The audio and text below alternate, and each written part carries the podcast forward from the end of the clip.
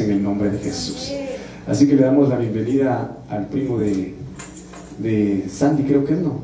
Sí, bienvenido, creo que es eh, Luis Armando. Sí, bienvenido. Bienvenidos todos mis amados hermanos. Quisiera compartir esta preciosa noche este tema que Dios ha puesto en mi corazón, mis amados hermanos, eh, sabiendo pues que obviamente delante del Señor debemos nosotros tener una comunión constante. Me dice amén. Eh, quisiera hablarles, mis amados hermanos, sobre interceder, sobre clamarle al Señor. Estamos en un tiempo muy, muy complicado, mis amados hermanos, en las cuales pues los tiempos están siendo acelerados. El Señor viene pronto, la degradación de la humanidad se está dando cada día más. Me dice amén. Y la humanidad pues se pierde, se pierde en el pecado, se pierde en la inmundicia, se pierde, amado hermano, sin Dios. Y a mí una canción, la primera canción que me enseñó mi mamá, que Dios la bendiga, ¿verdad? Pero ella me regaló una guitarra y me dijo, bueno, te voy a dar tres notas para que las practiques. Y me dio la, la, la o sea, la, la nota la, mi y re. Y de ahí andate, me dijo, practica, practica. Pero la primera canción que ella me enseñó fue la de 100 ovejas. Y esa canción no se me olvida y jamás se me va a olvidar. Pero en, en una parte de la canción habla y dice, las 99 dejó en el aprisco, así dice, ¿verdad? Y, y, la, y la ovejita perdida a buscarla, la, a buscarla fue. Pero otra, otra parte de la canción dice, eh, eh, y esta misma historia vuelve a repetirse. Es que no me sale hablado, hermano, solo cantado. eh, pues todavía hay ovejas, dice, ¿verdad? Que rabundas van, que perdidas están. Vagan por el mundo, dice la canción, sin Dios, sin consuelo. Sin Dios, sin consuelo. Vagan por el mundo y sin su perdón. Entonces, es, es necesario saber, mis amados hermanos, que definitivamente el adversario en todo momento y en todo sentido busca que tanto los hijos de Dios como aquellos que no conocen a Dios y que no están cerca del Señor se pierdan. Me dice amén. Y cuando hablamos de perdición, amados hermanos, hablamos de una frase que yo siempre le he mencionado a usted y que es de formar el alma. Un alma que no sea acepta delante del Señor, un, alma, mis amados hermanos, que, que, se sienta definitivamente inaceptable delante del Señor, tanto por los pecados como por las adversidades de la vida, pero esas almas deformes, esas almas perdidas, esas almas vacías, nosotros éramos un día. Me dice amén, cuando estábamos lejos del Señor, cuando no entendíamos sus caminos y pensábamos que Dios no existía y pensábamos que Dios se había olvidado de nosotros, ahí en esos momentos más duros el Señor se manifestó de una manera exacta. Y no solo de una manera exacta, sino de una manera perfecta. Me dice amén, en la cual pudo rescatar nuestras vidas llenas de vileza, llenas de pecado, llenas de perdición y que a pesar, esto es impresionante mis amados hermanos, porque a pesar de que blasfemamos frente a su cara, a pesar de que nosotros, mis amados hermanos, pecamos, hermano, cometiendo aberraciones tal vez delante del Señor, sabiendo que Él existía, amado hermano, Él nos amó. Mire qué impresionante es esto. Él nos amó y de una manera incondicional. Entonces, me asombra porque mire lo que dice Hebreos capítulo 7, verso 25.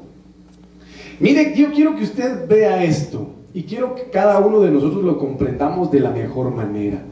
Dice la palabra del Señor, Jesús puede salvar para siempre. ¿Qué dice ahí, hermano? ¿Quién salva para siempre? Perdón, no lo oigo. ¿Quién salva para siempre? Jesucristo, el único mediador entre Dios y los hombres, es el que puede salvar su alma. Mi alma, amado hermano, perdón lo que le voy a decir. Pero aquí los ministros, los cinco ministerios son vasos en las manos de Dios, instrumentos en las manos de Dios el que profetiza, el que habla lenguas, el que impone manos y sana a los enfermos, el que tiene una revelación por sueño, el que tiene una revelación por visión. Amado hermano, el que tiene el don de, de liberación, el que tiene el mejor don, es un vaso en las manos de Dios. Pero el único que salva, el único amado hermano que puede llegar a sanar nuestras vidas se llama Jesucristo no es el nombre de ningún hombre.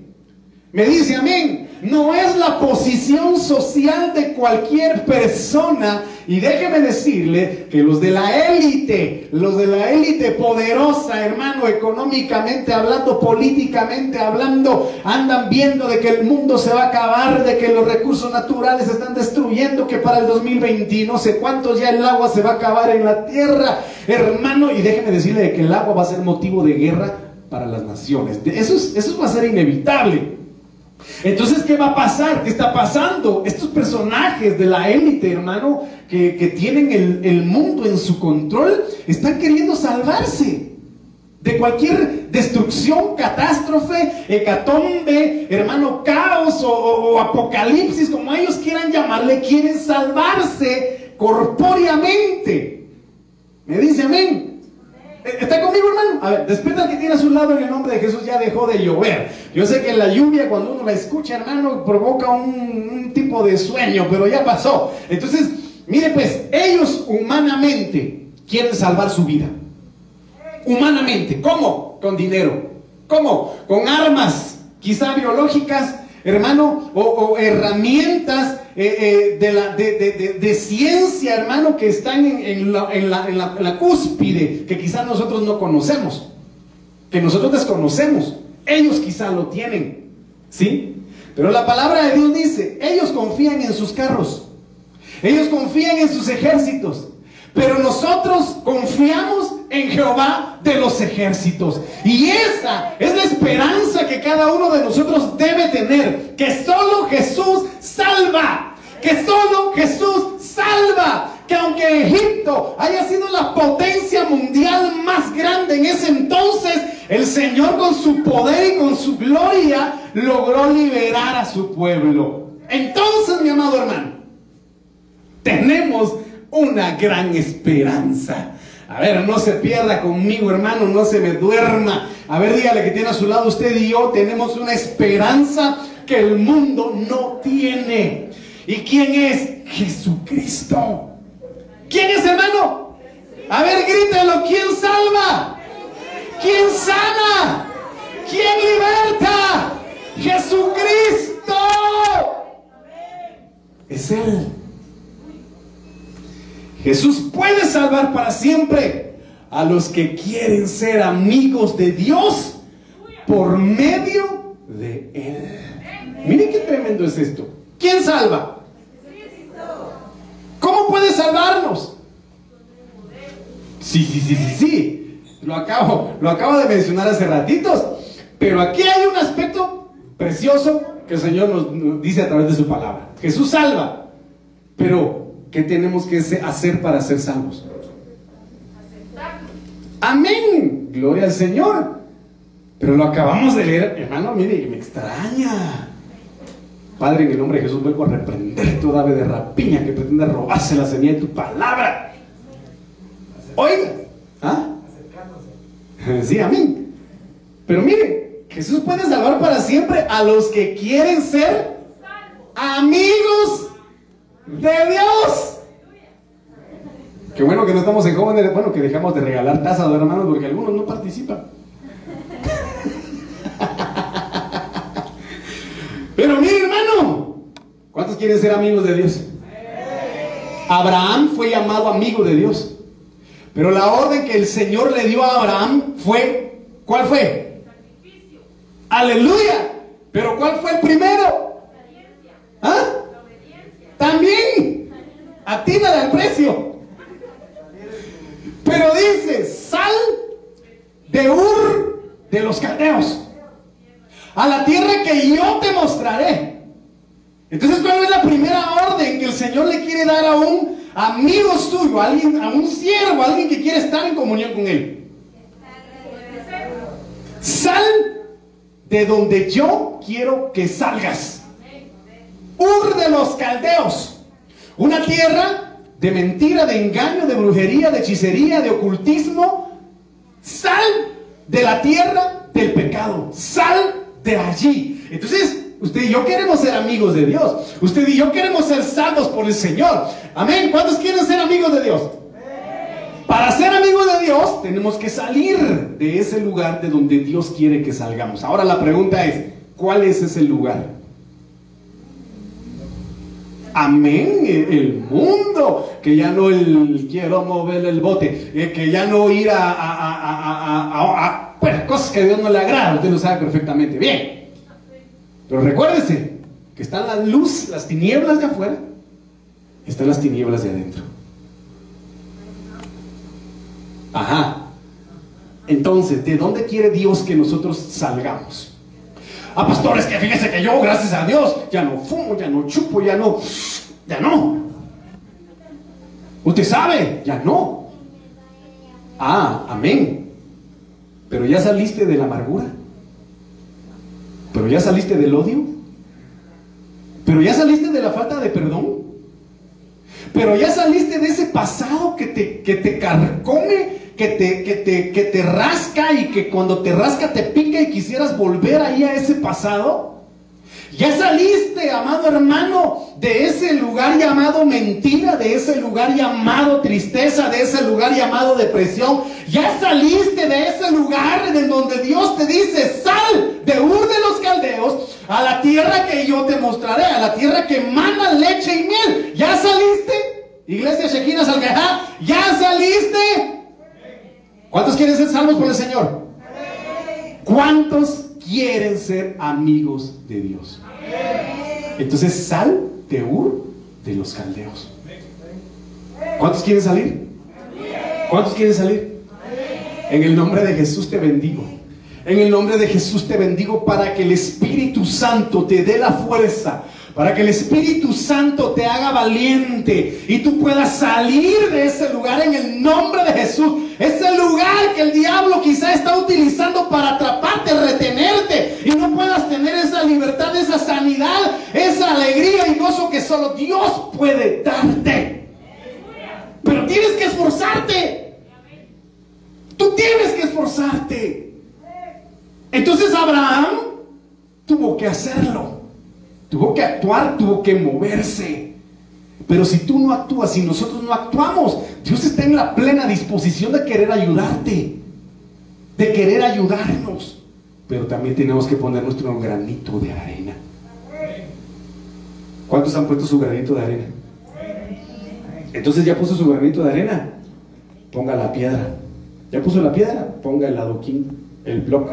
Y empieza a construir y edificar esa bendición que Dios tiene para usted. ¿Cuántos me dicen amén? Ay, hermano, perdón. Quería estornudar, se me fue. Entonces miren lo que dice la Biblia al día. Perdón. Gracias. Oiga lo que dice. Jesús puede salvar para siempre a los que quieren ser amigos de Dios por medio de Él. Pues vive para siempre. ¿Quién vive para siempre? Cristo. Y constantemente, oiga lo que Jesús está haciendo por usted en este momento, por nosotros. Pues vive para siempre y constantemente está pidiendo a Dios por ellos. Yo, le voy a decir una cosa.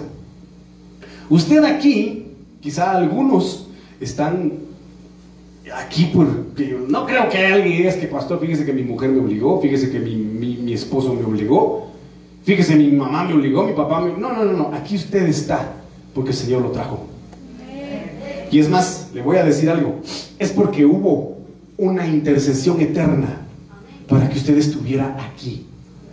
No porque, perdóneme, yo por, no porque yo le caiga bien, quizá tal vez alguno, pero espero que no, ¿verdad? No le caiga tan bien, porque soy muy gritón, o qué sé yo. Pero usted está aquí porque los lazos de amor del Señor lo trajeron.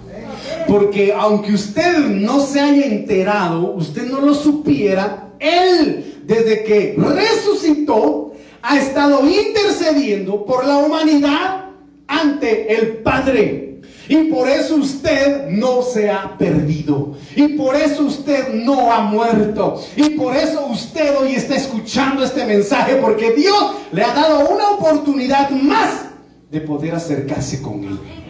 Y tenemos que aprovechar, hermano. Porque los tiempos son duros.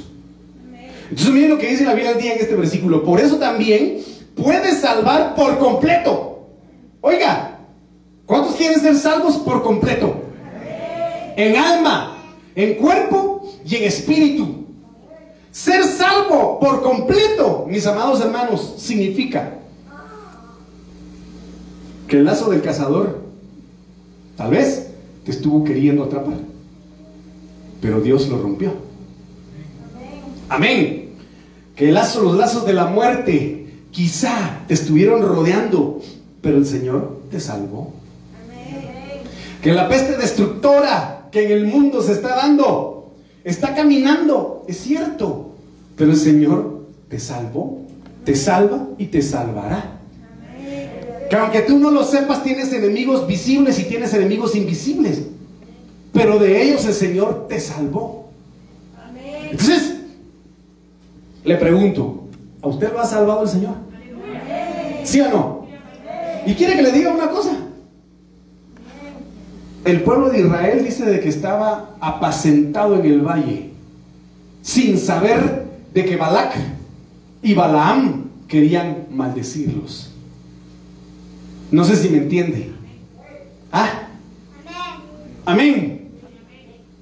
Pero tú debes entender que el Señor en este momento está rompiendo maldiciones sobre tu vida. Está rompiendo maldiciones sobre tu vida. Y tal vez tú no te das cuenta. No, por supuesto que no nos damos cuenta. Pero el Señor ahora y en este momento, intercediendo ante el Padre, está cancelando y rompiendo maldiciones sobre tu vida, sobre tu mente, sobre tu alma, sobre tu familia, en el nombre poderoso de Cristo Jesús, amado hermano. Y esto es precioso. ¿Y sabes por qué? Porque quizá la muerte pasó frente a ti, pero como hay un sello sobre tu vida, una marca que no se puede borrar llamada la sangre del cordero, la muerte pasó, pero no te vio. ¿Ah? Y eso es hermoso. ¿Quién es el único que salva, hermano? Por eso también puede salvar por medio, por completo, a los que por medio de Él se acercan a Dios. Tú debes acercarte a Dios, no por tus propias fuerzas, no con tus propios medios, sino en el nombre de Jesús en el nombre de Jesús. Ya que viven para, para, ya que vive para siempre para interceder por ellos. ¿Qué es lo que hace Jesucristo por usted y por mí? ¿Y sabe qué es lo tremendo? Que a veces nosotros estamos no tan bien. Y a pesar de eso, el Señor intercede por nosotros. esto es tremendo. A veces amanecemos con, ¿cómo, se le dice cuando alguien amanece con el pie izquierdo? Así es, ¿no? ¿Sí? Amanece con el pie izquierdo, hermano, y en lugar de darle gracias a Dios, dice, porque está nublado.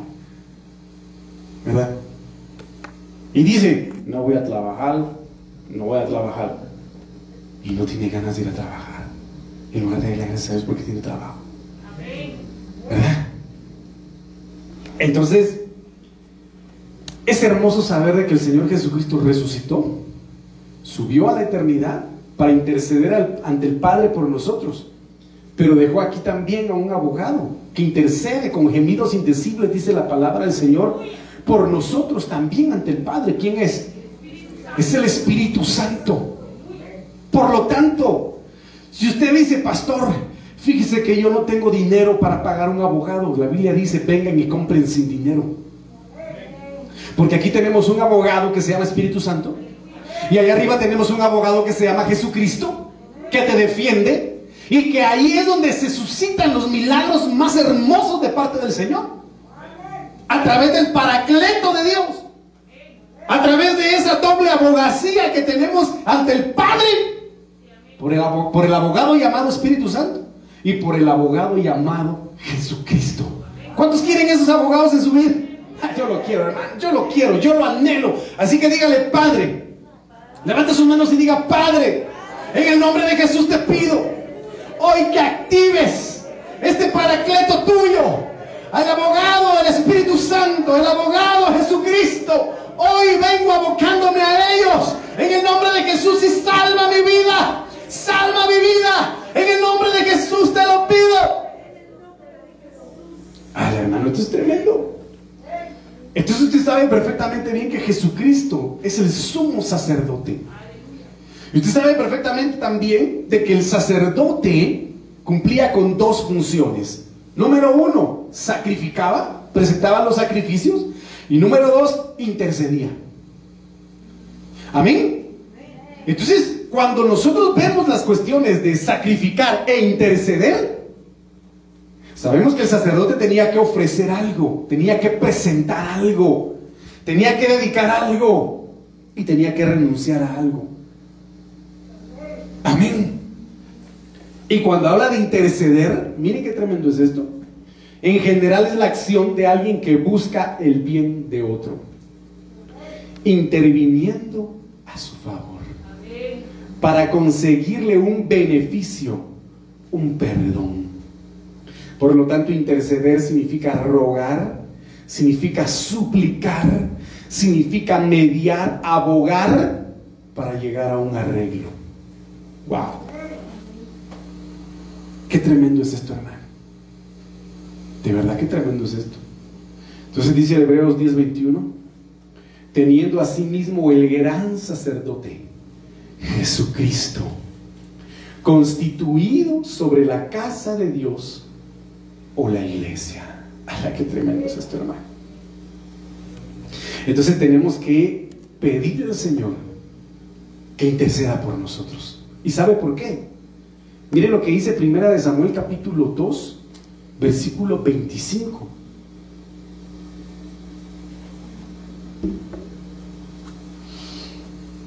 Aquí Elí hablándole a sus hijos. Mire lo que dice Primera de Samuel capítulo 2, versículo 25. Si un hombre peca contra otro, Dios mediará por él. Pero si un hombre peca contra el Señor, ¿quién intercederá por él? Pero ¿qué pasó con los hijos de Eli? Dice acá, pero ellos no escucharon la voz de su padre, porque el Señor quería que murieran. Mire lo que dice el Nuevo Mundo en este versículo. Si peca un hombre contra un hombre, Dios abogará por él. Pero si es contra Jehová, contra quien peca un hombre, ¿quién hay que pueda orar por él? ¿Qué tal? Qué tremendo es esto. Antes no existía un intermediario. Antes no existía un intercesor que pudiera reconciliarnos con el Padre, que pudiera reconciliarnos con Dios. Por eso fue que, amado hermano, se vio la necesidad del Padre de enviar a Jesucristo. Porque nosotros solitos no podemos salvarnos. Necesitamos de Él. A ver, levante sus manos y diga, necesito de ti, Señor Jesús. Necesito de ti, Jesús. Hoy te pido, gobierna mi corazón, toma mi vida, Padre, porque yo sé que a, a, través de Jesucristo puedo ser reconciliado. Entonces, esa era la gran desventaja que tenían en el Antiguo Testamento, hermanos. No tenían un intercesor. Pero vuelve a contextualizarse o a unirse, mi amado hermano, en relación a lo que platicábamos el día domingo. A ver cuál fue el tema del día domingo, hermano. Amén, atravesando el velo. Amén. Pero lo que tenemos que hacer es acercarnos a Él. Me dice amén. El que toca, se le abre. El que llama, se le responde. Al que pide, se le da. Pero tenemos que hacer algo. Entonces, esto es impresionante porque vemos en Isaías 63:10 cómo el mismísimo Espíritu de Dios se convirtió enemigo del pueblo porque no obedecieron al Señor. Entonces dice, mas ellos fueron rebeldes e hicieron enojar su Santo Espíritu. ¿Cuándo hacemos enojar al Espíritu de Dios, hermano? Cuando no le creemos, cuando somos rebeldes, cuando no queremos aceptar que solo el Señor puede salvar nuestras vidas y nos vamos en pos de otros dioses, nos vamos en pos de otros aspectos que creemos que pueden salvar. ¿Y cómo lo podemos ver? ¿Cómo lo podemos ver? No solamente lo vemos en la juventud, lo vemos también en las diferentes edades, mis amados hermanos, en donde hay personas que pretenden refugiarse en un amigo, en una amiga, pretenden refugiarse, amados hermanos, en cuestiones materiales, queriendo saciar su alma. Y hermano, yo he conocido personas que dicen, ves que lo tengo todo, pero me siento vacío. Pero me siento vacía. Porque se alejan de Dios. Entonces aquí el Señor permite sentir su ausencia, la ausencia de su presencia, para hacer, para hacer volver a sus hijos. Y en este caso dice, mas ellos fueron rebeldes e hicieron enojar su Santo Espíritu, por lo cual se les volvió enemigo y él mismo peleó contra ellos. Mire qué tremendo es esto. Pero hoy,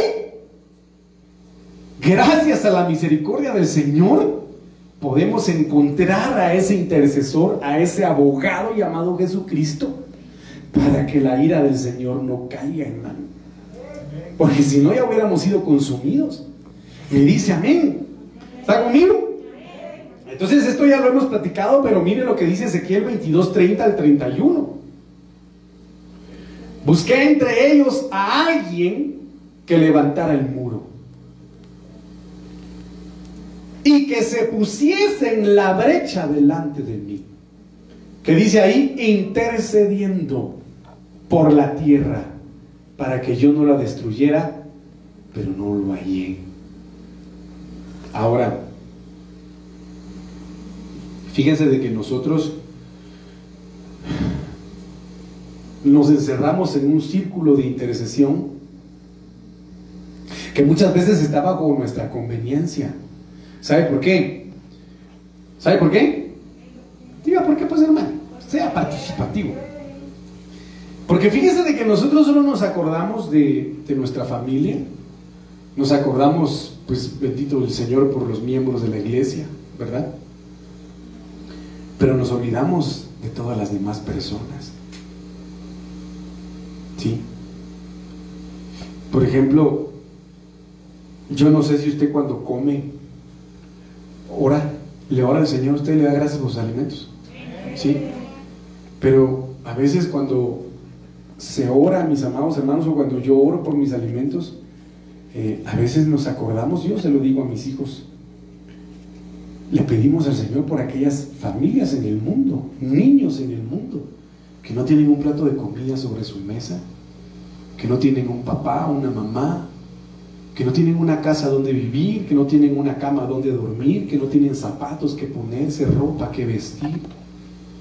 Y le digo, Señor, ten misericordia, ten misericordia.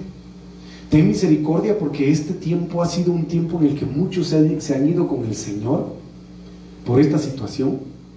¿Sí? Y se han ido súbitamente. No han tenido la oportunidad de, reconciliarse con el Señor o aceptar al Señor. Pero usted que hoy tiene la oportunidad de acercarse, que hoy tiene la oportunidad de traer a su memoria el hecho de que existe mucha gente que no conoce al Señor, intercedamos por ellos. Pidamos por ellos. Mire, yo sé que usted tiene problemas, yo sé que usted tiene dificultades, yo sé que cada quien tiene sus adversidades. Pero aún el Señor Jesucristo estando en la cruz del Calvario, sangrando, gimiendo de dolor, dijo, Padre, perdónalos, porque no saben lo que hacen. ¿Eso qué nos enseña? Que aún en nuestro peor momento podemos interceder por los demás, podemos pedir por los demás. Ese es el gran amor que, el Señor anhela que nosotros vivamos y el nivel de intercesión que nosotros tengamos delante del Señor. Que a pesar de nuestras adversidades nos olvidemos de nosotros mismos y pongamos en primer lugar a aquellos que necesitan oración, que necesitan intercesión. Me dice amén. Entonces aquí el Señor da a conocer algo terrible. Por cuanto no encontré, dice, a alguien que, intercediera por la tierra, derramaré sobre ellos mi indignación. Miren qué, qué, tremendo es esto, qué responsabilidad la que el Señor nos da. Qué precioso, obviamente, hermano, pero tenemos que interceder, tenemos que clamar. Mire, ahorita en Colombia, si usted no lo sabía, hay una crisis tremenda, hermano. Hay una crisis tremenda en Colombia, una violencia impresionante. De verdad. Entonces, es una situación que nosotros debemos pedir al Señor misericordia. Misericordia. Mire la India, ¿qué está padeciendo la India? Es uno de los países donde más mortandad hay el día de hoy a causa de esta situación, de esta enfermedad. Tenemos que estar clamando, pastor, pero ustedes son de otro país, ya que ellos vean, no, tenemos que clamar, tenemos que interceder.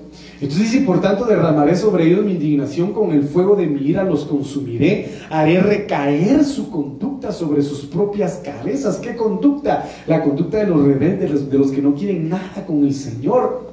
Me dice amén. Entonces, mire, pues, el Señor quiere que nosotros nos acerquemos a Él, que seamos intercesores, pero para eso, mire lo que tenemos que hacer. Isaías 43 al 8.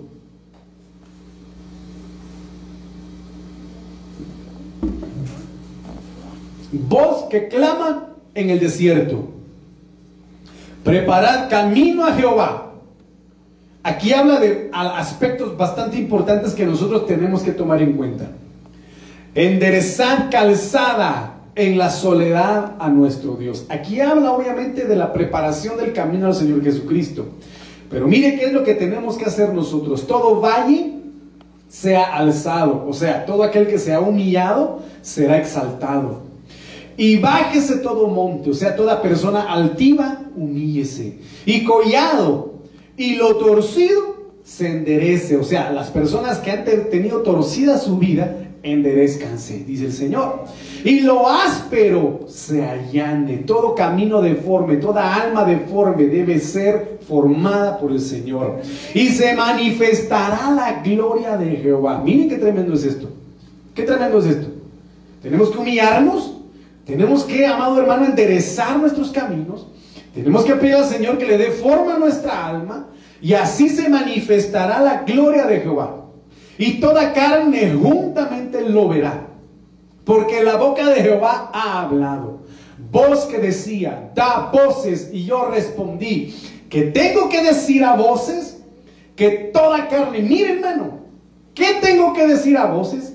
Que toda carne es hierba y toda su gloria como flor del campo. ¿Qué quiere decir el Señor acá? Todo se va a acabar, todo se termina, nada es eterno. La hierba se seca y la flor se marchita, porque el viento de Jehová sopló en ella. Ciertamente como hierba es el pueblo, sécase la hierba, marchítase la flor, mas la palabra del Dios nuestro que dice ahí permanece para siempre. ¿Qué es lo que nos va a sostener en estos últimos tiempos? ¿Qué es lo que nos va a ayudar, amado hermano, a presentarnos como intercesores delante del Señor? Su palabra. ¿Y quién es la palabra? Lo hemos mencionado. Es Cristo. Aquel, amado hermano, que no quiere nada con la palabra del Señor. Dice, no, qué aburrido otra vez ir a la iglesia a escuchar lo mismo. No, qué aburrido leer la Biblia. No, qué aburrido. Aquel que no quiere nada con la palabra no quiere nada con el Señor. Y el único que nos va a permitir ser eternos es su palabra. Me dice amén. Entonces miren lo que dice Santiago capítulo 5 versículo 14 al 20. ¿Está alguno entre vosotros enfermo? Que llame a los ancianos de la iglesia y que ellos oren por él. Oiga, ungiéndolo con aceite en el nombre del Señor. Y la oración de fe restaurará al enfermo. Y el Señor lo levantará. Qué preciso es esto. Y si ha cometido pecados, le serán perdonados. ¿A través de qué? De una oración intercesora. ¿Quiénes van a interceder? Aquí dicen los ancianos. Amén. Los ancianos que oren, que lo unjan. Y si está enfermo, sanará. Y si ha pecado, lo perdonarán y lo levantarán. Miren qué impresionante. Por tanto, confesaos vuestros pecados unos a otros. Aquí hay un paréntesis. Este versículo habla específicamente de ofensas. ¿Me dice a mí? De ofensas, de que si alguien se ofendió, ofendió a una persona, un hermano, venga y le diga, mira, perdóname porque yo te ofendí, te dije esto, sí, pero a eso se refiere. No es que se estén confesando cada quien sus fechorías, hermano, porque no es así. No se puede ministrar una oveja con otra oveja. Me dice amén. Eso no es, no es eh, correcto, porque hay ovejitas que tienen el don de comunicarse mucho. Tienen ese, esa virtud de comunicarle a todo el mundo lo que se enteran. Entonces, la ovejita que tiene ese problema y una ovejita se ministra con esa ovejita, ¿qué va a pasar con la ovejita que es muy comunicadora? Ahí le va a contar a todo el mundo, muchachos, ya, saben de que esto, esto y esto y esto y esto y esto, y ya todo el pueblo lo sabe. Entonces hay que tener cuidado en ese sentido. Aquí, amado hermano, habla de ponerse a cuentas con el hermano. Me dice a mí, confesados vuestros pecados unos a otros y orad unos por otros para que seáis sanados. La oración eficaz del justo puede lograr mucho. ¿Qué necesitamos, amado hermano, para que nuestra intercesión, para que nuestra oración, para que nuestro clamor sea escuchado? ¿Qué manda?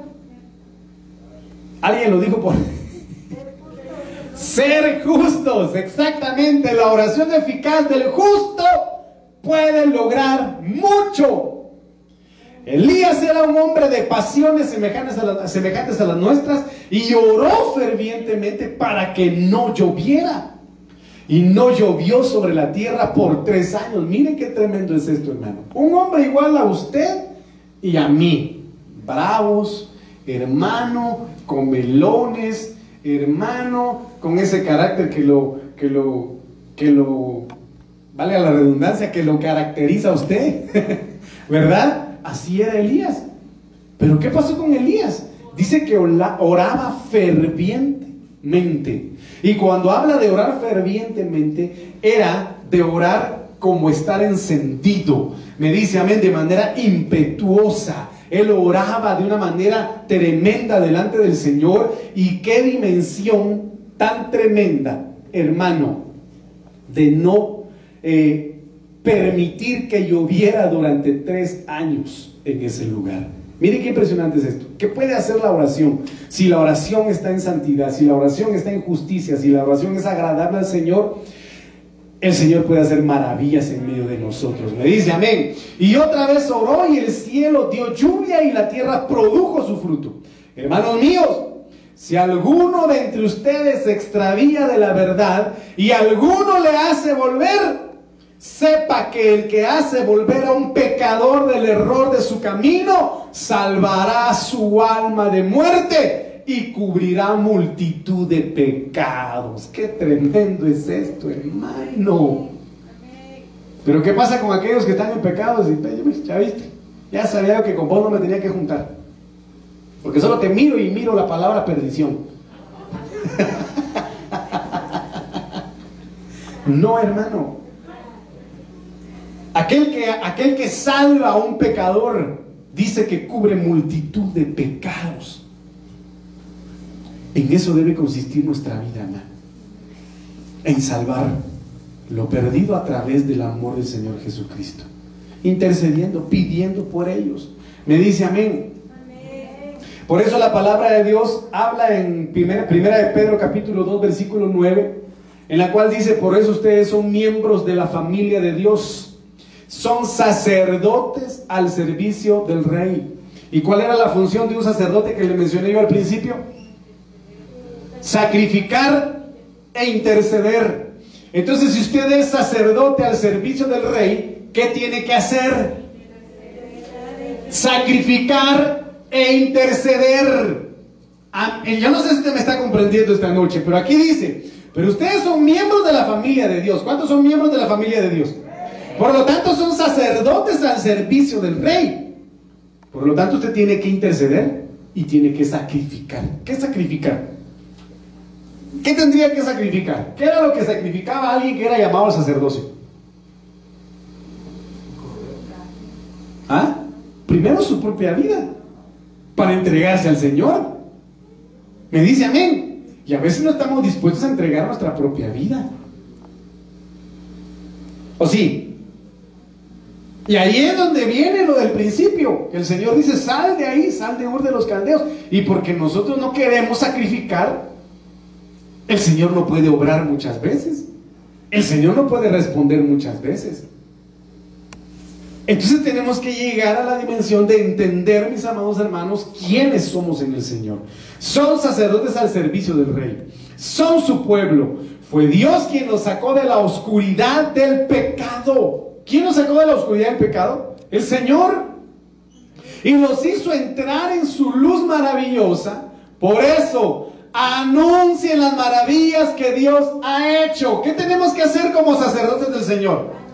anunciar las maravillas que el Señor ha hecho. Pues yo no sé qué maravillas ha hecho el Señor con usted. A ver, quiero que alguien, yo, creo que ya pregunté esto en algún momento, pero alguien que me pueda decir alguna maravilla que Dios haya hecho en su vida.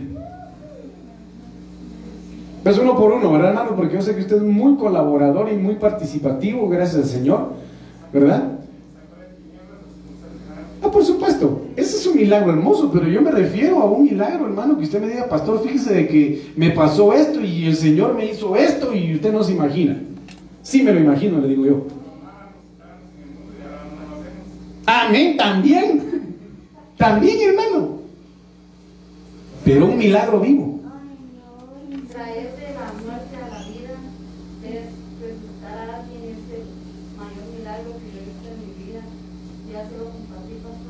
La hermana Rubí, levanta su mano, hermana Rubí, diga presente, gracias a Dios vino.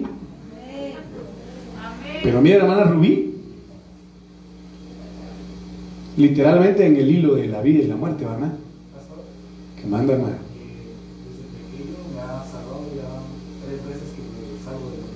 Va. Imagínense pues, algunos que literalmente hemos sido salvos de la, de la mismísima muerte. ¿Sí? ¿Y sabe cuál es el detalle, diría Cantinflas? Que a pesar de que nos libró de la muerte de manera literal, a mí pues en lo personal muchas veces continuamos viviendo igual. Qué detalle, ¿verdad? Entonces la pregunta es, la pregunta del siglo, y no es, y esto es para todos, no es solo para los hermanos que, que hablaron, que Dios los bendiga por participar, por lo menos no estoy solo. Pero hermano, ¿Por qué? Si el Señor nos ha demostrado sus maravillas, no las compartimos, no las testificamos. ¿Y por qué no viene a nuestro corazón esa gratitud de todos los días? Y querer cambiar por eso. Digamos pues un milagro del Señor, eh, fíjese pastor, de que el Señor me permitió pues de una manera sobrenatural sanar, ser sano de esta enfermedad. ¿Verdad? ¿O qué sé yo, hermanos? Yo le podría dar testimonio de varias cosas que el Señor ha hecho en mi vida, que yo he visto. Pero yo necesito escuchar lo que Dios ha hecho en su vida. En su vida. Y a veces las, las hemos recibido del Señor, pero nos olvidamos de ellas. Nos olvidamos de las maravillas que el Señor hizo en esos momentos más duros de nuestra existencia y que quizás hoy estamos viviendo problemas, pero los hemos vivido peores. Y el Señor nos ha permitido permanecer de pie. Y a pesar de las adversidades de hoy, el Señor nos va a permitir continuar a estar en pie. Porque así es Él. Así es su misericordia. Pero entonces dice de que debemos nosotros anunciar las maravillas que Dios ha hecho. Las maravillas que Dios ha hecho.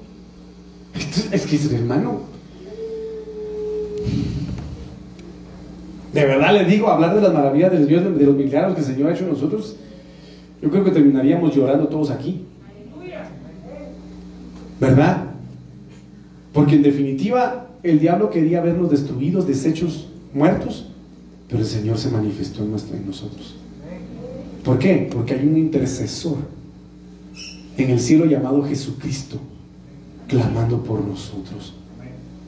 Yo quiero que eso no se le olvide a usted, mi hermano, que no se le olvide, porque hasta el día de hoy el Señor sigue clamando por usted y por nosotros. Entonces, mire, pues necesitamos interceder unos por otros. Necesitamos, mis amados hermanos, que el Señor tenga misericordia de nuestras vidas, porque en cualquier momento, pues el enemigo eh, trata la manera de hacernos caer o hacer caer a los hijos de Dios. Entonces, mire lo que dice números 11 del 1 al 3.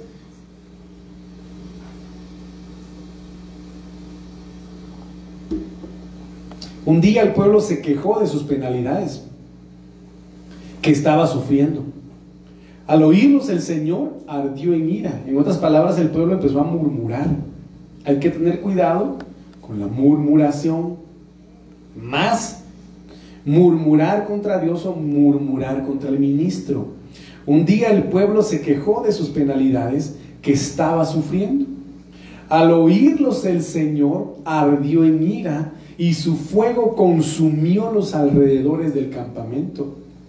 Entonces, mire, al ver ya el juicio de Dios sobre su vida, el pueblo clamó a Moisés. Nada de que clamaron a Dios, clamaron a Moisés. Y este oró al Señor y por ellos. Y el fuego se apagó. Entonces, ¿quién intercedió por el pueblo? Moisés. Y el fuego se apagó. Por eso aquel lugar llegó a ser conocido como Taberá, pues el fuego del Señor ardió entre ellos. Porque es que el fuego de la ira arde entre el mundo, mi amado hermano, porque el pueblo es rebelde. Y nosotros que fuimos sacados de tinieblas a luz debemos interceder por, la, por aquellos que se pierden. Por Salcajá hay que interceder mucho, hermanos. Hay que pedirle mucho al Señor por este municipio. Y debemos orar y debemos clamar y no debemos detenernos ni debemos cansarnos, mis amados hermanos. Yo por las cuestiones de... Amado hermano, eh, no sé, le he estado pidiendo al Señor para que podamos en algún momento reanudar las oraciones del día sábado y poder clamar y poder interceder, hermanos. Y le estoy pidiendo al Señor para que lo ponga Él, si es de Él. Si no, entonces nos paramos todavía, porque la situación está un poquito especial aún. Entonces, unirnos en oración, hermanos. Unirnos en oración para que el Señor tenga misericordia de nosotros de este municipio y de esta generación. Entonces dice acá Jeremías 15, 19, por tanto, así dijo Jehová, si te convirtieres, yo te restauraré. ¿Qué tenemos que hacer para que el Señor nos restaure, hermano? Convertirnos convertirnos al Señor, es necesario volvernos al Señor. Y usted sabe que convertirse, mi amado hermano, es revertir, lo vimos el día domingo, convertirse es tener un cambio de mentalidad. Amado hermano, es quitarnos esos pensamientos del mundo para que la mente de Cristo sea instalada en nosotros. Y aquí el Señor es claro en su palabra y dice, si te convirtieres, si te conviertes, si te vuelves a mí, yo te restauraré. Pero muchas veces queremos convertirnos al Señor a nuestro modo, a nuestra manera y sabemos que no es así, mis amados hermanos. Yo te restauraré y delante de mí estarás. ¿Cuántos quieren estar delante del Señor? ¿Cuántos quieren permanecer delante del Señor pero restaurados? Tenemos que pedirle al Señor que nos ayude a convertirnos, que su Espíritu Santo nos ayude a convertirnos y delante de mí estarás. Si entre sacares lo precioso de lo vil, serás como mi boca. Conviértanse ellos a ti. Mire qué, es lo que dice acá. ¿Qué es lo que no nos permite convertirnos al Señor? Dice acá, conviértanse ellos a ti. Conviértanse ellos a ti. Y tú no te conviertas a ellos. Pero ¿qué pasa muchas veces, hermano? Nos rodeamos de personas que dicen malas palabras y se nos olvida que somos cristianos y de repente se sale un sapo por ahí, una culebra por ahí, porque nos dejamos rodear por esa gente y aquí dice, conviértanse ellos a ti. ¿Qué tenemos que hacer? En el nombre de Jesús, primero convertirnos al Señor, ser restaurados por el Señor, para hacer volver a la gente al Señor. Conviértanse ellos a ti y tú no te conviertas a ellos. La BLS en este versículo dice, Dios me contestó, yo soy el Dios de Israel. Si te vuelves a mí, yo calmaré tu dolor. qué precioso es esto, Si te vuelves a mí, yo calmaré tu dolor. ¿Cuántos quieren, ¿Cuántos quieren que el Señor les calme su dolor, hermano? Que el Señor calme su dolor, pero usted vuélvase a Él. Volvámonos al Señor de todo corazón. Si te vuelves a mí, yo calmaré tu dolor, cualquier dolor que, que se tenga. Y podrás de nuevo servirme. Si dejas de hablar tonterías y comienzas a anunciar lo que realmente vale la pena, entonces tú serás mi profeta. No le hagas caso al pueblo, sino ellos, son ellos quienes deben escucharte. ¿Cuántos me dicen amén? Voy a adelantarme algunos versículos, mi amado hermano. Entonces, mire, pues, debemos nosotros luchar, mi amado hermano, por reconstruir, por restaurar lo que el diablo ha destruido. Miren qué impresionante es esto. Nehemías, Nehemías 4, 1 y 2.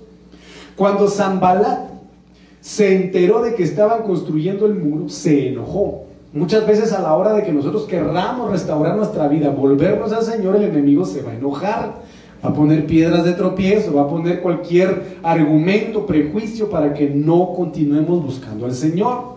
Se enojó mucho, se puso furioso y comenzó a burlarse de los judíos.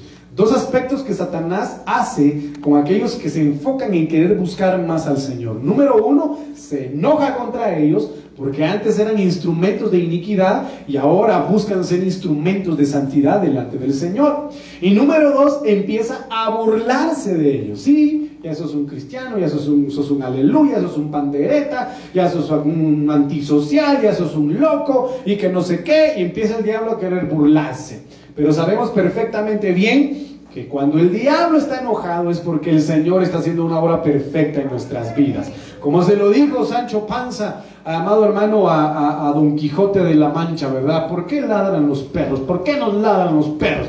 Entonces respondió Don Quijote de la Mancha, tranquilo Sancho, si los perros te ladran es porque vas por buen camino. Entonces si el diablo ladra es porque vamos por buen camino. Si el diablo se enoja es porque vamos por buen camino. Y es más, a tomar autoridad en el nombre de Jesús, a reprenderlo, a pisotearlo y a resistirlo, amado hermano, porque el Señor nos dará la victoria. ¿Me dice amén? Entonces dice aquí, delante de sus compañeros y del ejército de Samaria dijo, ¿qué se traen entre manos estos pobres judíos? ¿Creen que podrán reconstruir la ciudad y volver a, ofrecer sacrificios?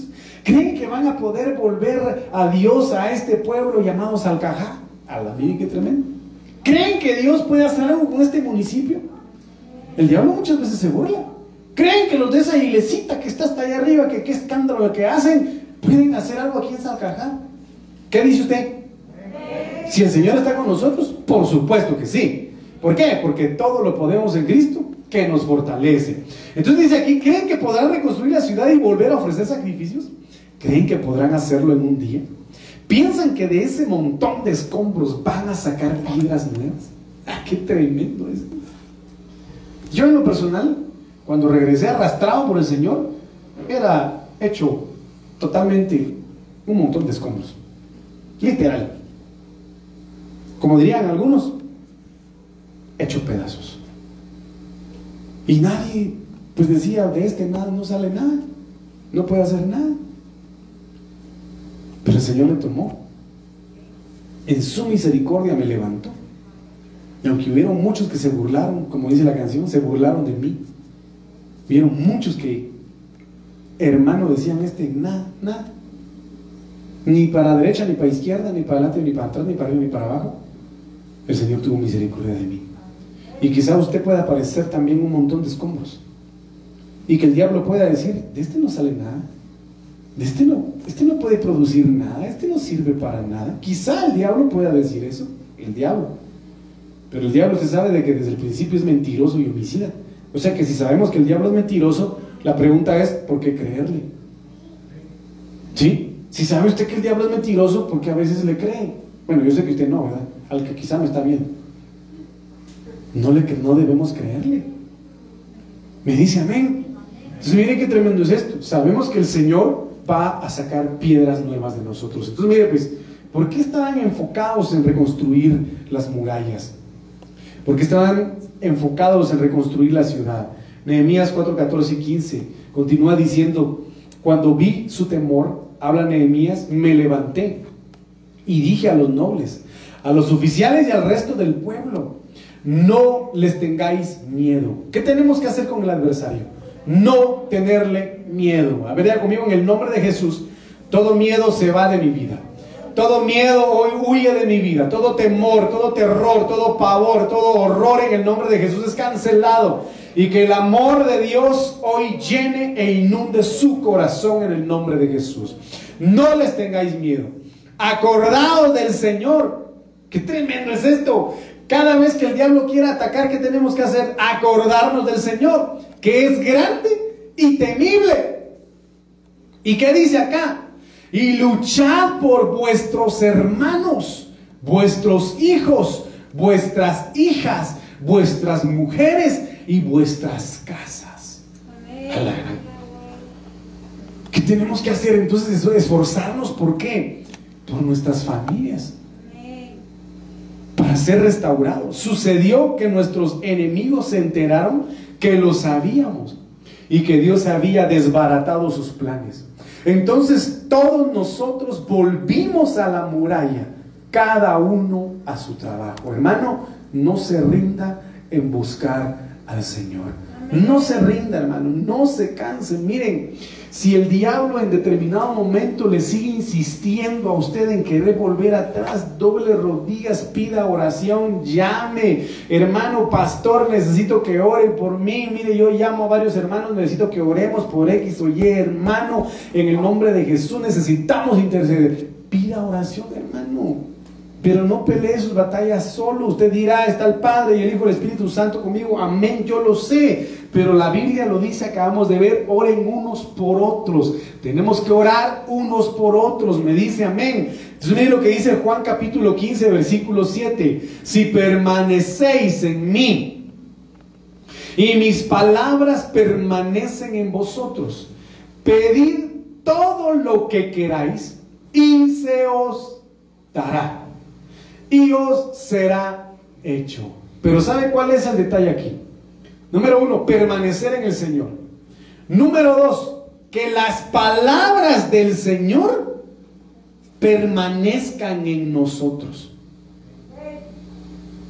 para poder pedir y que se nos dé. Y aquí es lo importante.